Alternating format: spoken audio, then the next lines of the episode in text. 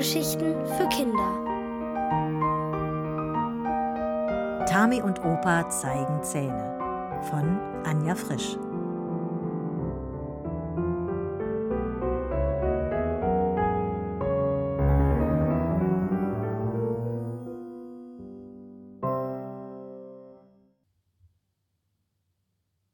Eine Mutprobe für Tami. Wie immer, wenn Tami bei Opa übernachtete, schlief sie im Wohnzimmer auf dem Sofa. Ein Sonnenstrahl fiel durch die Balkontür und ihr direkt ins Gesicht. Sie blinzelte. Sie hatte geträumt. Was nochmal? Sie war vom Ein-Meter-Brett in ein Schwimmbecken voller Butter gesprungen.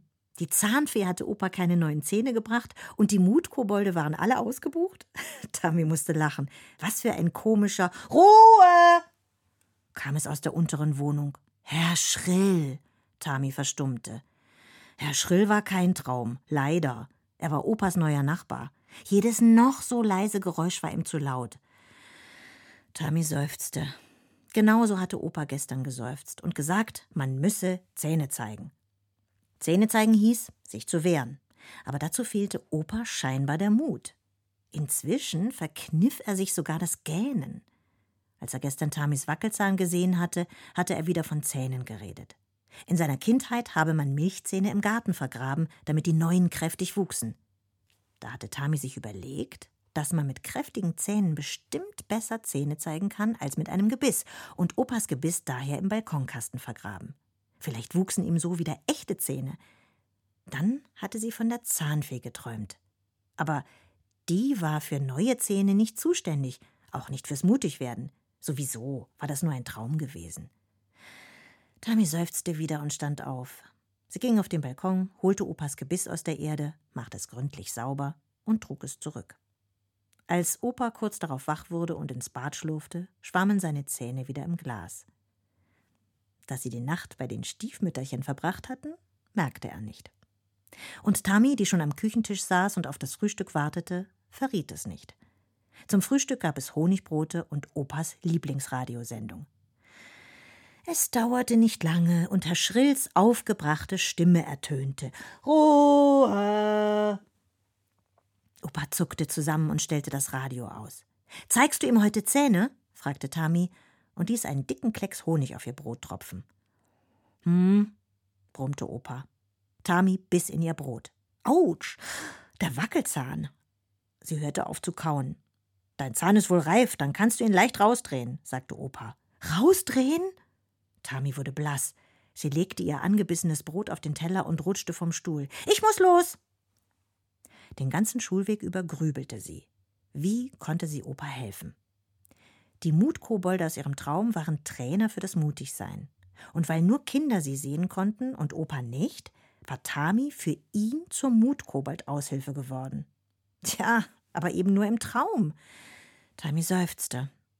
Vor lauter Grübeln blieb sie sogar im Bus noch stumm.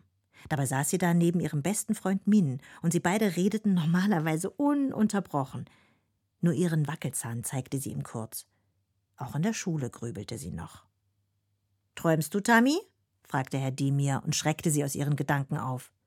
Sie hat einen Wackelzahn, rief Min neben ihr. Herr Demir nickte. Verstehe. Mit einem Wackelzahn im Mund fällt Aufpassen natürlich nicht leicht. Versuch es doch bitte trotzdem.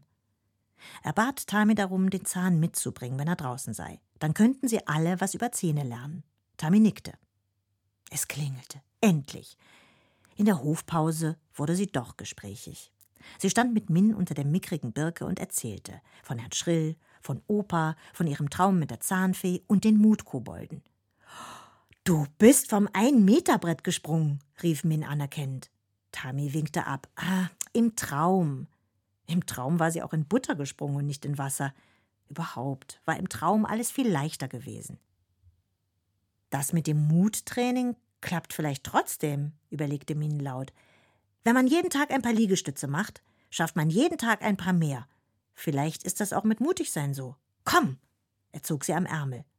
Während sie zum Schulgebäude liefen, erklärte er, sie habe sich doch im Traum getraut, vom Ein-Meter-Brett zu springen, und hinterher habe sie sich mutiger gefühlt.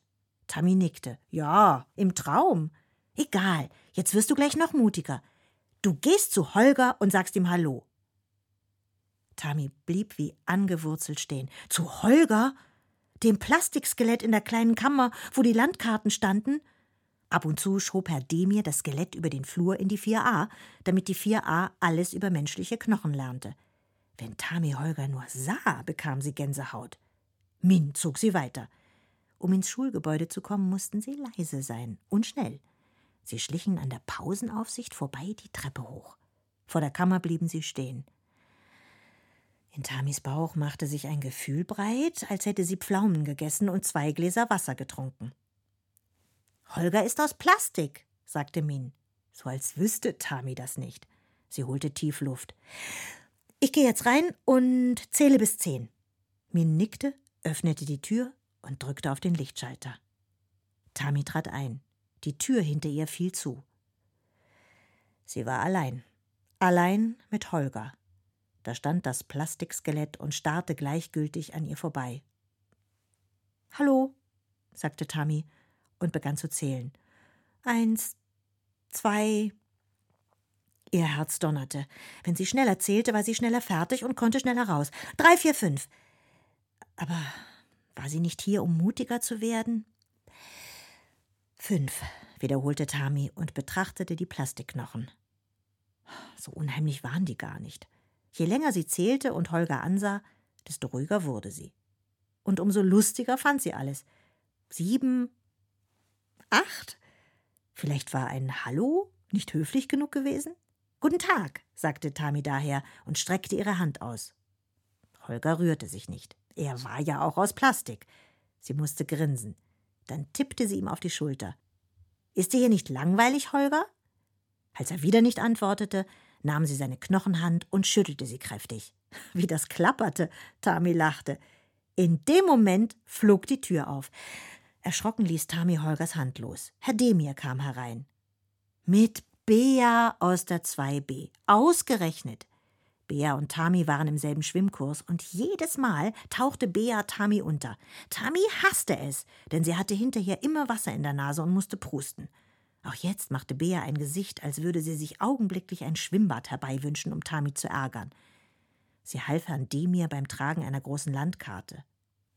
Wie sie grinste. Richtig gemein.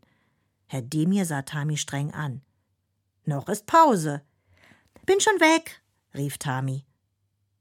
Sie stürmte aus der Kammer, packte Min bei der Hand und zusammen liefen sie zur Treppe. Und? Bist du jetzt mutiger? wollte Min wissen. Tami musste überlegen. War sie es? Was Holger anging, schon. Doch wenn sie an Bea dachte. Es klingelte. Komm, sagte Tami und wollte Min Richtung Klassenzimmer ziehen. Aber Min machte sich los. Ja oder nein? Ja, rief Tami. Und wirklich fühlte sie sich mutig genug, um Opa zu trainieren. Doch jetzt war erst einmal Mathe-Training angesagt.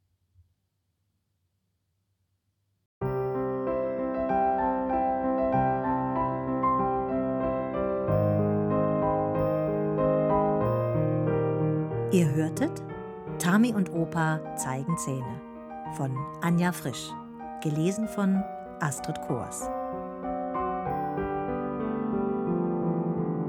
Ohrenbär. Hörgeschichten für Kinder in Radio und Podcast.